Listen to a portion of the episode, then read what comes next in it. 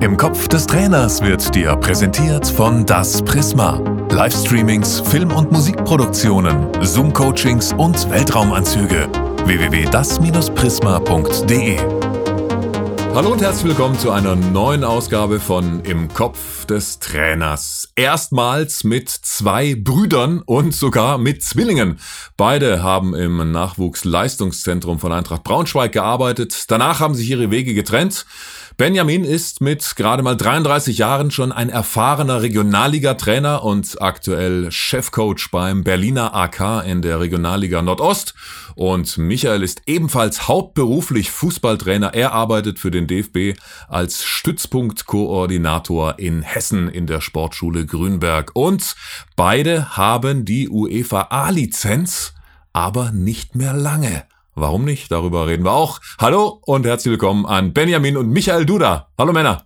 Hi, Servus. Hi Stefan, grüß dich. Schön, dass ihr dabei seid. Ihr habt euch beide in diesem jungen Alter mit 33 Jahren schon den Traum vom Berufstrainer erfüllt. Warum wolltet ihr denn genau diesen Job unbedingt haben? Michael, fang doch mal an. Also das kam unverhofft mit äh, 15 Jahren, dass uns unser damaliger Jugendleiter einfach gefragt hat, ob wir Zeit und Lust haben, eine Kindergruppe zu übernehmen. Das war damals die F-Jugend in unserem Heimatverein. Äh, mit 15 ist man von so einer Idee nicht unbedingt direkt begeistert und äh, fest den Wunsch, das irgendwann mal beruflich zu machen, sondern man probiert es einfach aus. Und wir waren sofort Feuer und Flamme und haben uns dann über die kommenden Jahre einfach so reingesteigert und weiterentwickelt, so dass wir dann mit äh, Anfang 20 in Richtung Studium, ähm, wo wir auch beide einen sportlichen Weg eingeschlagen haben, eigentlich dann schon definieren konnten, dass es mein Traum sein würde, mit Fußball seinen Lebensunterhalt zu verdienen. Und wir sind da auch wirklich sehr dankbar, ähm, ja, dieses Privileg auch ausleben zu dürfen. Benjamin, wie war es bei dir? Was hat dich dazu ja im Kopf irgendwie reifen lassen? Ja, das wäre das Allergeilste. Hauptberuflich Fußballtrainer. Ja, vor allem die Erfahrung, die man dann eben als Trainer gemacht hat. Wie Micha schon sagte, zu Beginn, ja, haben wir die F-Junioren in unserem Heimatverein beim VfB Peine trainiert. Da war die Vision, das mal hauptberuflich äh, zu machen, natürlich noch gar nicht gegeben.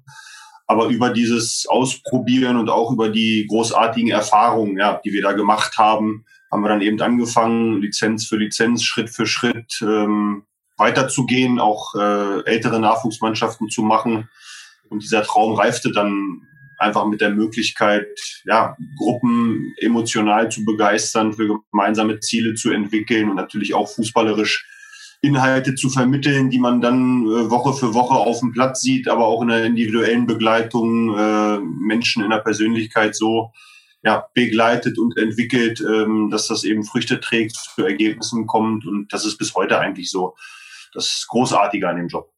Und wie hat das angefangen, als ihr noch kleine Knirpse wart? Ja, ganz klassisch. Also wir haben angefangen mit fünf Jahren ähm, Fußball zu spielen oder besser gesagt einem, einem Ball hinterherzulaufen und haben das Ganze dann eigentlich immer sehr konsequent und zielstrebig Erfolg, äh, verfolgt, ohne ähm, es ja jemals in die höchste ähm, Leistungsklasse geschafft zu haben. Also wir waren immer im, im, mittleren Amateurbereich unterwegs.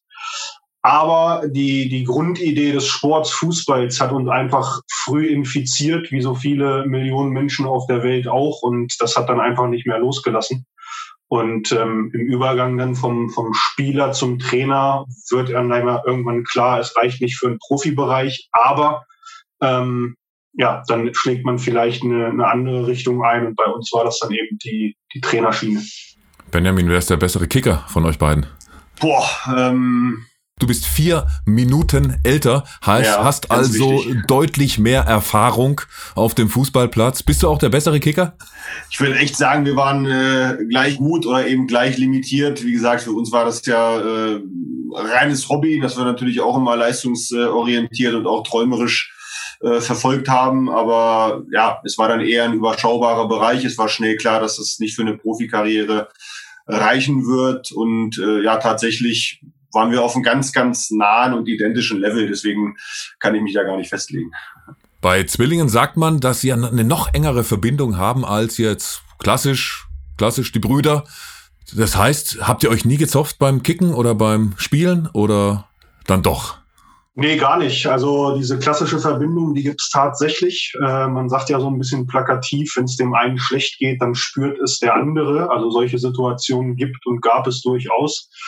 Und jetzt beispielsweise mal aktuell gesprochen, als mein Bruder Anfang Januar die Zusage zur Pro-Lizenz bekommen hat, was ja auch irgendwie eine Art ja, Lebenstraum ist und war, habe ich mich von der Emotion her mindestens genauso gefreut wie er. Äh, es gab sogar Freudentränen, ich sage jetzt nicht bei wem.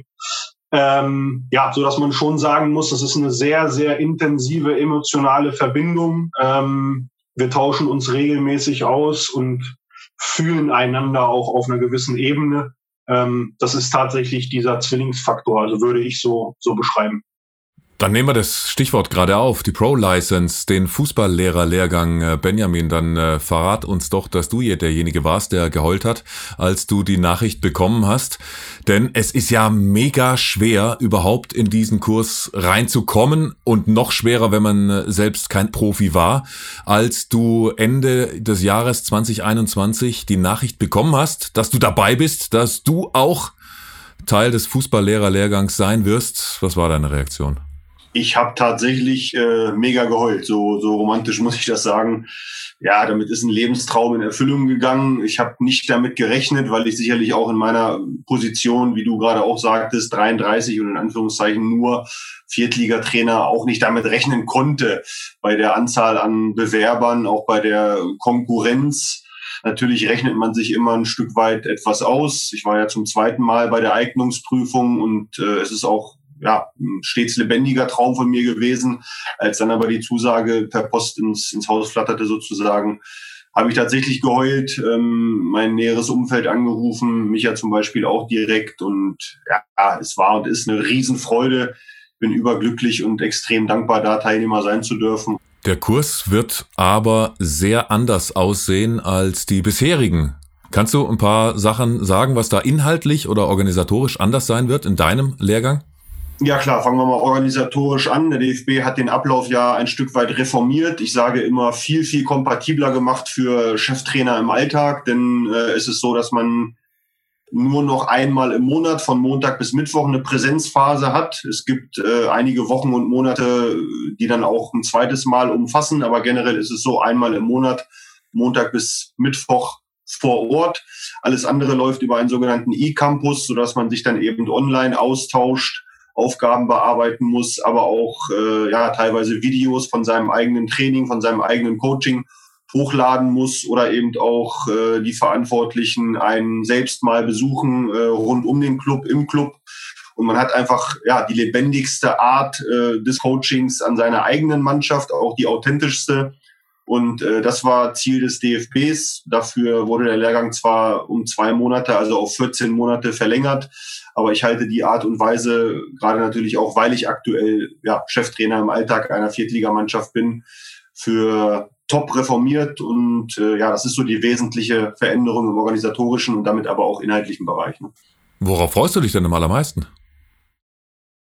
ja, auf jeden Fall auf die Möglichkeit, überhaupt Teilnehmer in dieser elitären Ausbildung zu sein. Ich freue mich riesig auf den Austausch mit den anderen 15 Trainerkollegen beziehungsweise 14 und einer Trainerkollegin, ähm, die es eben auch in den Lehrgang geschafft haben. Klar, ich freue mich auf äh, Input von den äh, Lehrgangsverantwortlichen, die natürlich unfassbare Kompetenz in vielen verschiedenen Facetten des Fußballsports äh, mit reinbringen werden. Ich freue mich auf die Praktika, die anstehen. Ähm, ja, und ganz plakativ auf alles, was da auf mich zukommt und mich als Trainer sicherlich auch äh, ja, nochmal besser macht, nochmal auf die nächste Entwicklungsstufe bringen wird. Und ähm, ja, nochmal, ich freue mich riesig drauf. Weißt aber noch nicht, wo du dann hospitieren kannst, möglicherweise, oder müsst ihr das jetzt im Vorfeld schon anfangen zu organisieren? Nee, die Hospitationen, die Praktika stehen in der zweiten Lehrgangshälfte, also in Richtung Ende 2022 an. Äh, ich habe da tatsächlich schon mal einen leichten Austausch mit dem Daniel Nitzkowski drüber gehabt, ähm, welche Orte da möglich und denkbar wären, gerade wenn du in Berlin als Trainer arbeitest. Aber es ist jetzt noch weit entfernt, sich da schon positionieren zu müssen, geschweige denn etwas äh, organisiert zu haben. Deswegen ähm, bleibt das erstmal noch ein offenes Fragezeichen. Ja.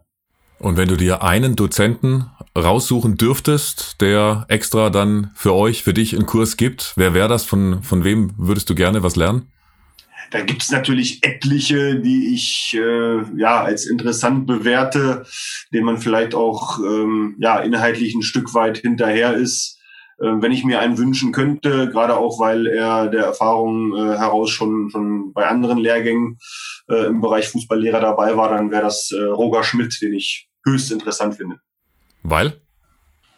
weil er auch selber keine nennenswerte Profikarriere hatte, ähm, weil er auch selber über einen Amateurclub in diese Berufssparte Trainer äh, ja nicht reingerutscht ist, sondern sich dort dort rein entwickelt, rein gearbeitet hat. Und weil er eine ganz ganz eigene besondere Spielidee, Spielphilosophie hat, mit der er ja bis heute teilweise auch im Ausland erfolgreich ist.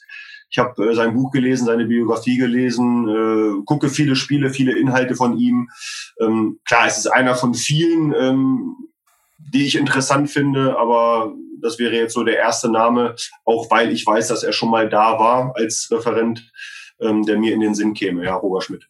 Wenn du sein Buch ansprichst, also ich habe es nicht gelesen, kannst du das empfehlen? Sind da auch Tipps für, für uns Amateurtrainer dabei?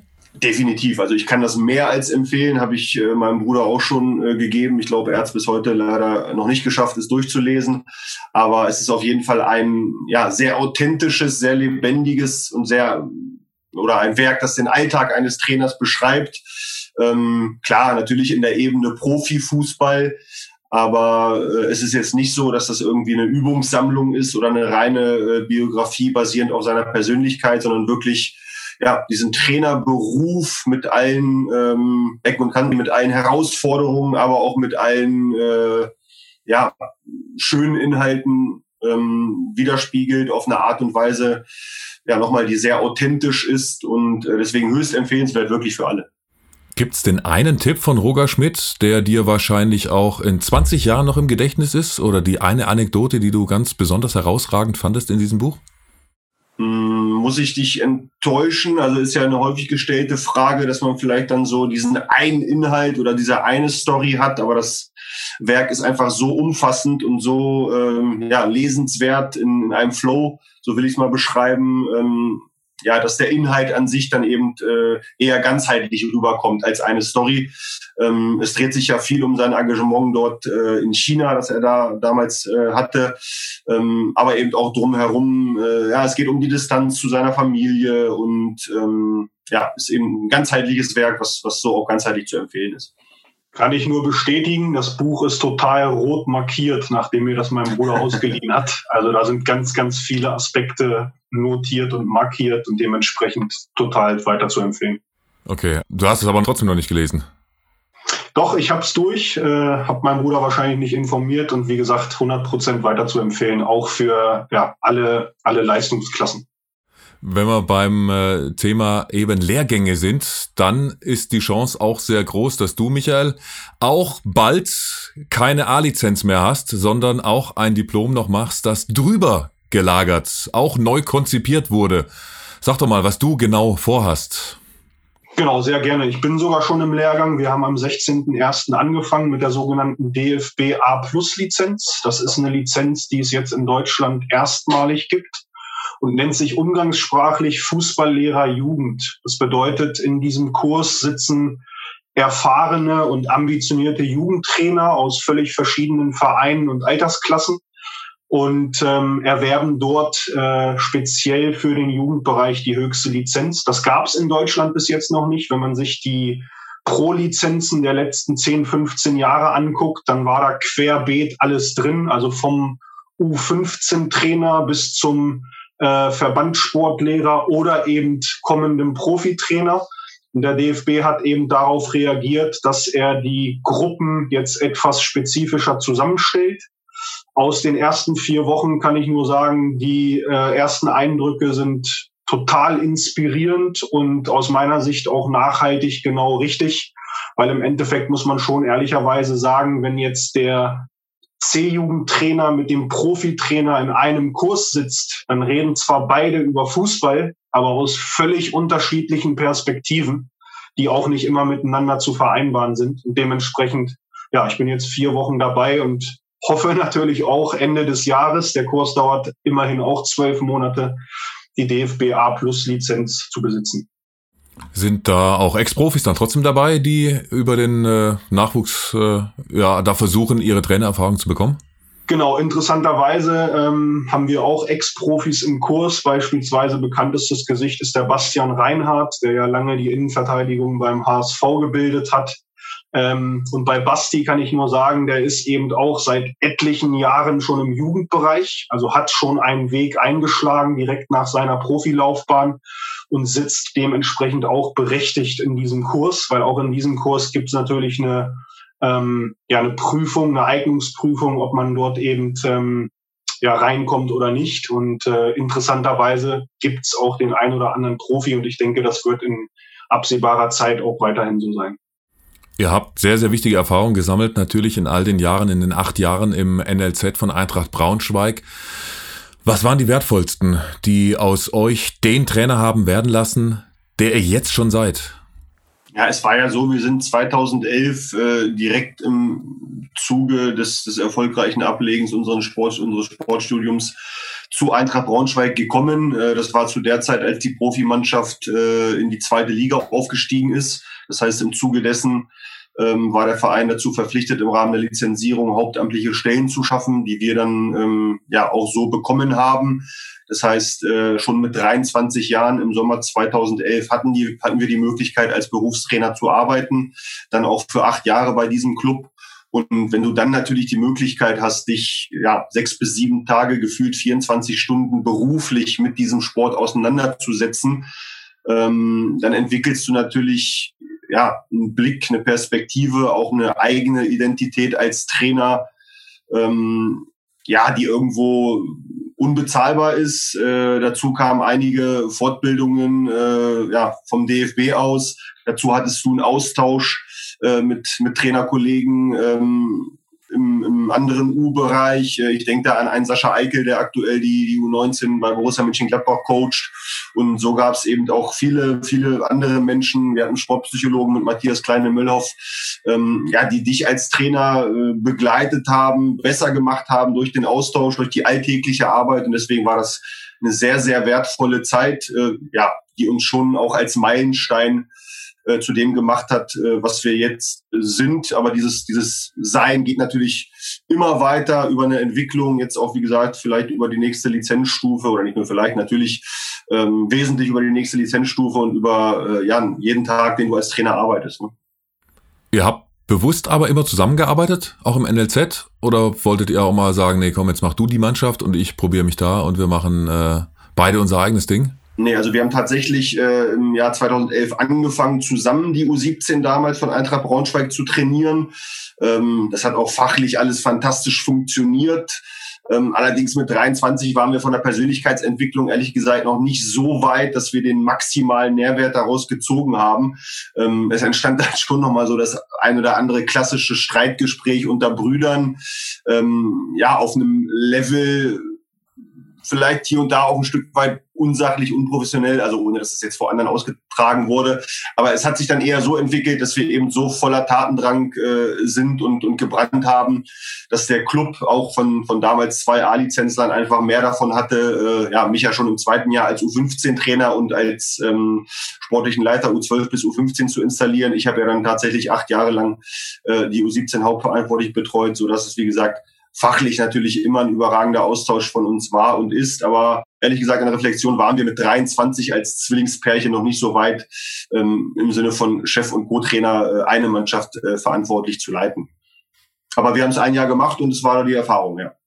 Eben, das, das geht ja auch noch in dem Alter noch nicht. Ähm, ich habe selbst auch mit 24 den Einstieg ins äh, NLZ von Eintracht Frankfurt äh, geschafft, aber war natürlich ein bisschen einfacher, weil ich äh, erstmal nur Co-Trainer war und da dann natürlich von, von dem hauptamtlichen Cheftrainer auch massiv profitiert habe, weil das selbst auch ein Ex-Profi war, der 123 Spiele in der Fußball-Bundesliga hatte. Also da hatte ich nicht gleich die Verantwortung als, äh, als 24-Jähriger, der dann 18-Jährige auch trainiert hat. Also ich kann mir schon vorstellen, dass das, äh, dass das nicht so leicht war, weil auch die Mannschaft ja es eigentlich erwartet, dass es einen Chef gibt. Michael, wer, wer war der Chef oder, oder, oder gab es da auch Schwierigkeiten jetzt aus, aus Sicht der Mannschaft, dass einer auf jeden Fall ganz klar der Cheftrainer sein muss? Ja, die größte Herausforderung in den ersten Wochen war natürlich, uns erstmal optisch auseinanderhalten zu können und dementsprechend identifizieren zu können, wer der Cheftrainer ist. Aber tatsächlich gab es damals eine klare Rollenverteilung, weil mein Bruder in dem Fall Cheftrainer der Mannschaft war und ich Co-Trainer. Am Ende des äh, Tages sind das die Jobtitel und wie man das dann auslegt, ist natürlich nochmal eine ganz andere Geschichte. Und da kann ich für mich persönlich nur sagen, dass wir natürlich schon in einem sehr intakten und loyalen Trainerteam zusammengearbeitet haben. Das ist sicherlich gerade für so einen Einstieg dann natürlich ein Vorteil, wenn man familiär verbunden ist weil gerade das ähm, Kriterium des Vertrauens ist da natürlich gegeben. Und ähm, ja, ich kann nur sagen, für mich war es ein, ein sehr positiver Einstieg in, ins Nachwuchsleistungszentrum oder auch in den Nachwuchsleistungsfußball, weil es natürlich letztendlich ein Zusammenarbeiten auf Augenhöhe war.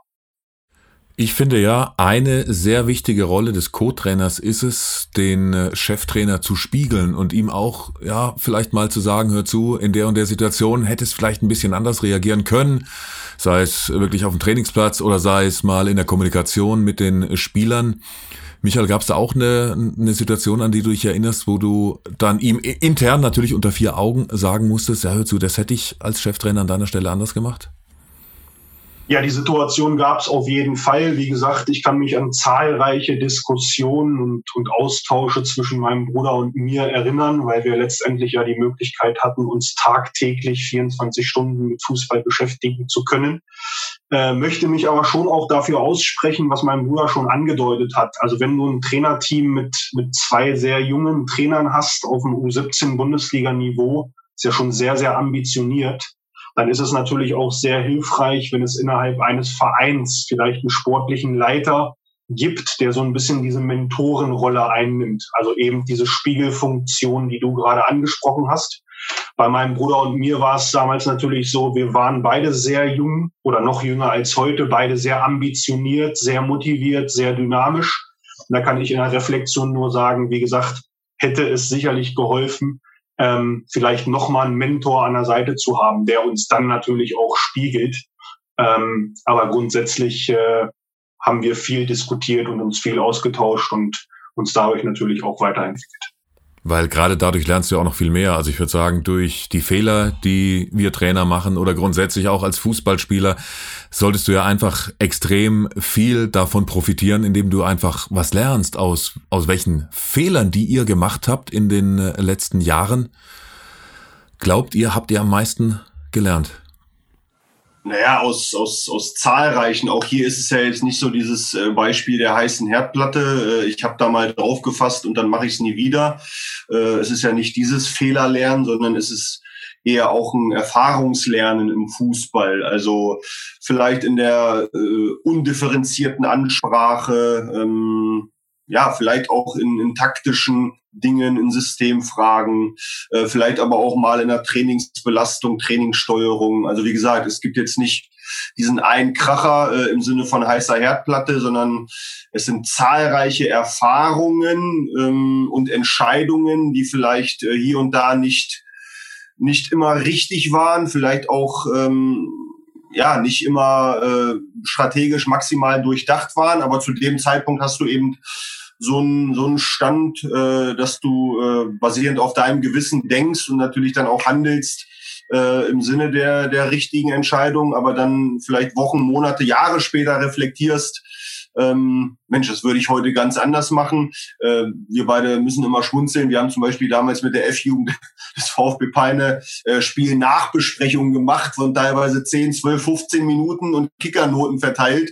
Äh, zum damaligen Zeitpunkt haben wir es äh, nur gut und nur bestmöglich gemeint.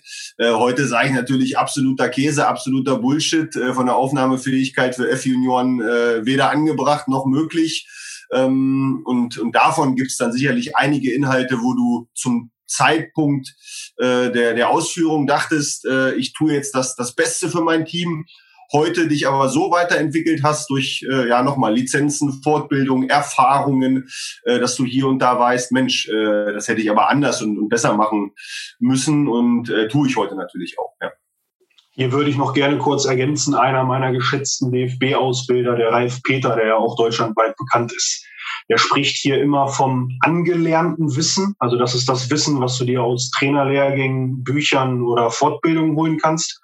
Und von, vom Erfahrungswissen. Das ist das Wissen, was mein Bruder gerade beschreibt. Du, du sammelst Erfahrungen und, und wandelst die irgendwann in Wissen um, aber auch nur, wenn du reflektierst. Und genau diese Reflexion ist, glaube ich, ein total wichtiger Prozess.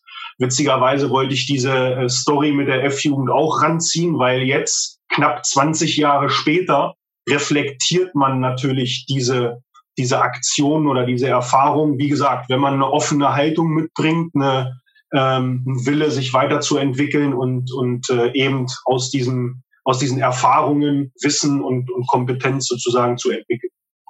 Und was war die letzte Trainerkompetenz, die ihr beide euch zugelegt habt? Also die frischeste Kompetenz, die ihr habt in eurem Portfolio als Coaches?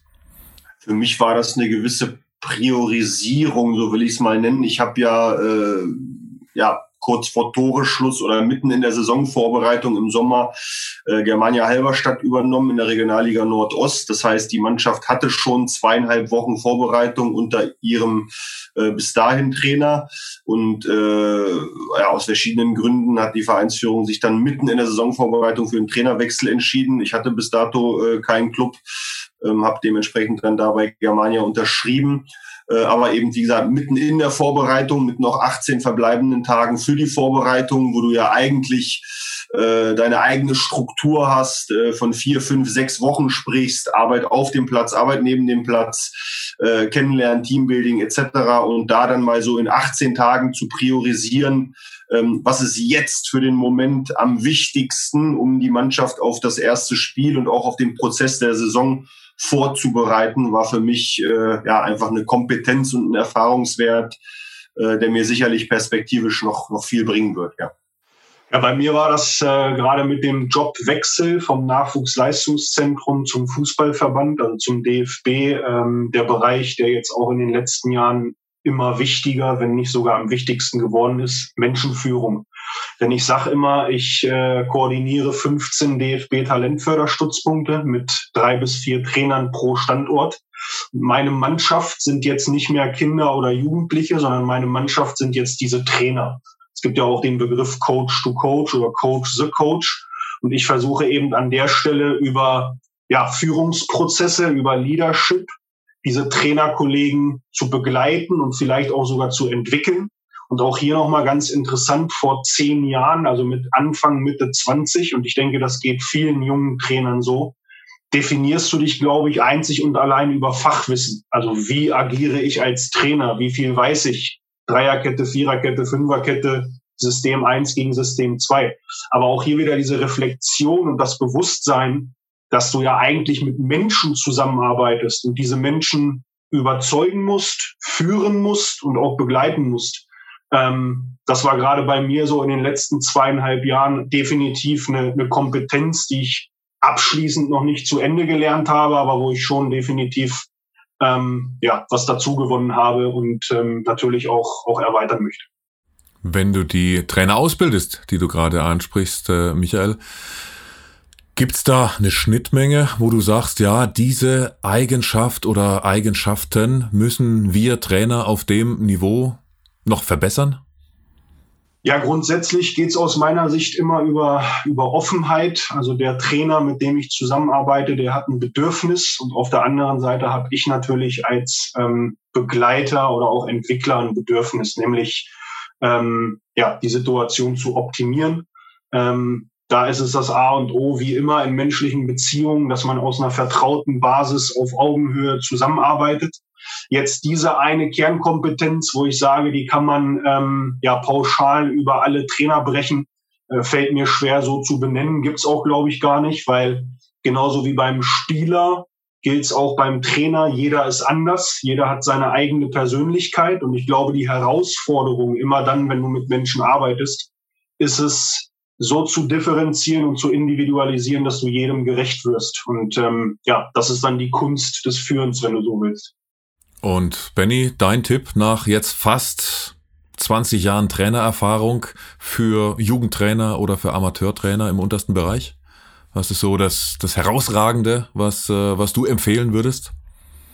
obwohl der Trainer der Schlüssel zum Erfolg und der Schlüssel zur Verbesserung eines Spielers ist, äh, ist mein Tipp, sich nicht wichtiger zu nehmen, ja, als es die Situation dann tatsächlich erfordert und zulässt, weil die absoluten Protagonisten, die absoluten Hauptdarsteller sind unsere elf und 22 Spieler auf dem Platz, auf dem Trainingsplatz. Um die geht es, um die dreht sich das Spiel. Und wie gesagt, so diese zwei Extreme, sich bewusst zu machen, Irgendwo bin ich der Wichtigste, klar, aber in meiner Rolle als Trainer, als Coach und das andere Extrem, sich dann eben doch nicht so wichtig zu nehmen, sondern ganz klar die, die und den Spieler in den Vordergrund und in den Fokus zu nehmen. Da würde ich gerne noch ein Zitat anbringen, nämlich ähm, eine Mannschaft kann ohne Trainer, aber ein Trainer nicht ohne Mannschaft. Ich glaube, da steckt ganz, ganz viel drin. Zitat kommt natürlich nicht von mir. Ich weiß nicht, wer es gesagt hat. Vielleicht äh, können deine treuen Zuschauer das mal überprüfen. Aber wie gesagt, ich, das, ich war das. Ja, ja. Ich, kommt von mir das Zitat. ich glaube, ähm, ich glaube, aus diesem Zitat kann man schon ganz viel rausziehen, was eben die ja, Trainer-Spieler, Trainer-Mannschaft-Beziehung ähm, letztendlich wirklich ausmacht. Aber habt ihr eine konkrete Situation, wo ihr jetzt rückblickend vielleicht vor vielen, vielen Jahren mal euch zu wichtig genommen habt als Trainer? Ja, klar. Also ich hatte das natürlich schon im U17-Bereich äh, mit dieser Haltung, die Micha gerade ansprach, so Mitte 20, du beschäftigst dich viel mit Systemen, mit Taktik, äh, mit Mourinho, Guardiola und wie sie alle heißen. Ähm, ja, bis mal so ein Spieler zu mir kam und sagte, Trainer, können wir nicht einfach mal wieder ablegen und schießen? Und das war so ein Moment für mich, wo ich mir dachte, ja, natürlich können wir mal wieder ablegen und schießen. Also äh, bei allem taktischen Input, der natürlich notwendig ist und für den ich auch mit meinen 33 Jahren klar als junger, offener, dynamischer Trainer immer stehe, darfst du nie, salopp gesagt, dieses Ablegen und Schießen und äh, keine Ahnung, vier gegen vier Straßenfußball äh, vergessen, sondern ganz im Gegenteil muss das den Spielern immer wieder anbieten, vielleicht auch mal ohne deine Stimme, ohne deine Trillerpfeife. Und äh, das war tatsächlich ein prägendes äh, Beispiel, was, was mir ja im Kopf blieb. Ja, auch hier würde ich wieder einige Trainerinnen und Trainer so ein bisschen in Schutz nehmen, weil wenn du guckst, wie die Trainerausbildung bisher gelaufen ist, dann wurde ja auf solche Prozesse gar nicht eingezahlt, sondern letztendlich auch hier wieder viel Fachwissen, viel ähm, Trainingsmethodik, wo stelle ich jetzt die Hütchen hin, damit ich das und das Trainingsziel erreiche. Aber so der Bereich Trainerpersönlichkeit oder, oder Trainer-Ich, wie es jetzt in dem neuen Trainerentwicklungsmodell heißt, also der DFB hat auch da viel umgestellt, war nicht wirklich so auf der Tagesordnung der Trainerausbildung. Also wie gesagt, was vertrete ich für Werte? Wie will ich wirken? Welche Rolle will ich einnehmen? Bin ich 100 Prozent der Trainer, der alles vorgibt? Oder binde ich die Spielerinnen und Spieler mit ein? Und ich glaube, das sind ganz, ganz wichtige Prozesse, ähm, ja, wo ich aber auch nur sagen kann, wenn ich die Uhr wieder zurückdrehe mit, mit Anfang, Mitte 20, da habe ich die Vorgaben gemacht, da habe ich die Ansagen gemacht, da habe ich gesagt, A spielt zu B und zu C. Und wenn das nicht funktioniert, dann liegt's an euch, aber nicht an mir. Und ich glaube, da hat sich auch ganz viel generell im Fußball ähm, ja, verändert und entwickelt. Und darauf sollten wir als Trainer natürlich auch A ausgebildet werden, aber B uns eben auch äh, ja, einstellen und umstellen. Sehr interessante Stichworte, die ihr beide in eurer letzten Antwort jetzt gebracht habt. Eben das äh, 4 gegen 4 natürlich nicht zu vergessen. Straßenfußball, ganz äh, wichtiges und spannendes äh, Stichwort, über das wir beim nächsten Mal weiterreden. Dann verbunden mit der Frage, wie viel Straßenfußball steckt in den Trainingseinheiten, die ihr aktuell macht oder schon gemacht habt. Darüber reden wir aber im zweiten Teil. Erstmal ganz, ganz lieben Dank, lieber Michael und lieber Benjamin Duda, dass wir euch beiden bis hierhin in den Kopf des Trainers schauen durften. War sehr spannend, sehr unterhaltsam freue ich mich sehr auf einen zweiten Teil mit euch. Danke schon mal bis hierhin. Sehr, sehr gerne. Wir haben zu danken. Ciao. Danke. Tschüss. Im Kopf des Trainers wurde dir präsentiert von Das Prisma. Livestreamings, Film- und Musikproduktionen, Zoom-Coachings und Weltraumanzüge. www.das-prisma.de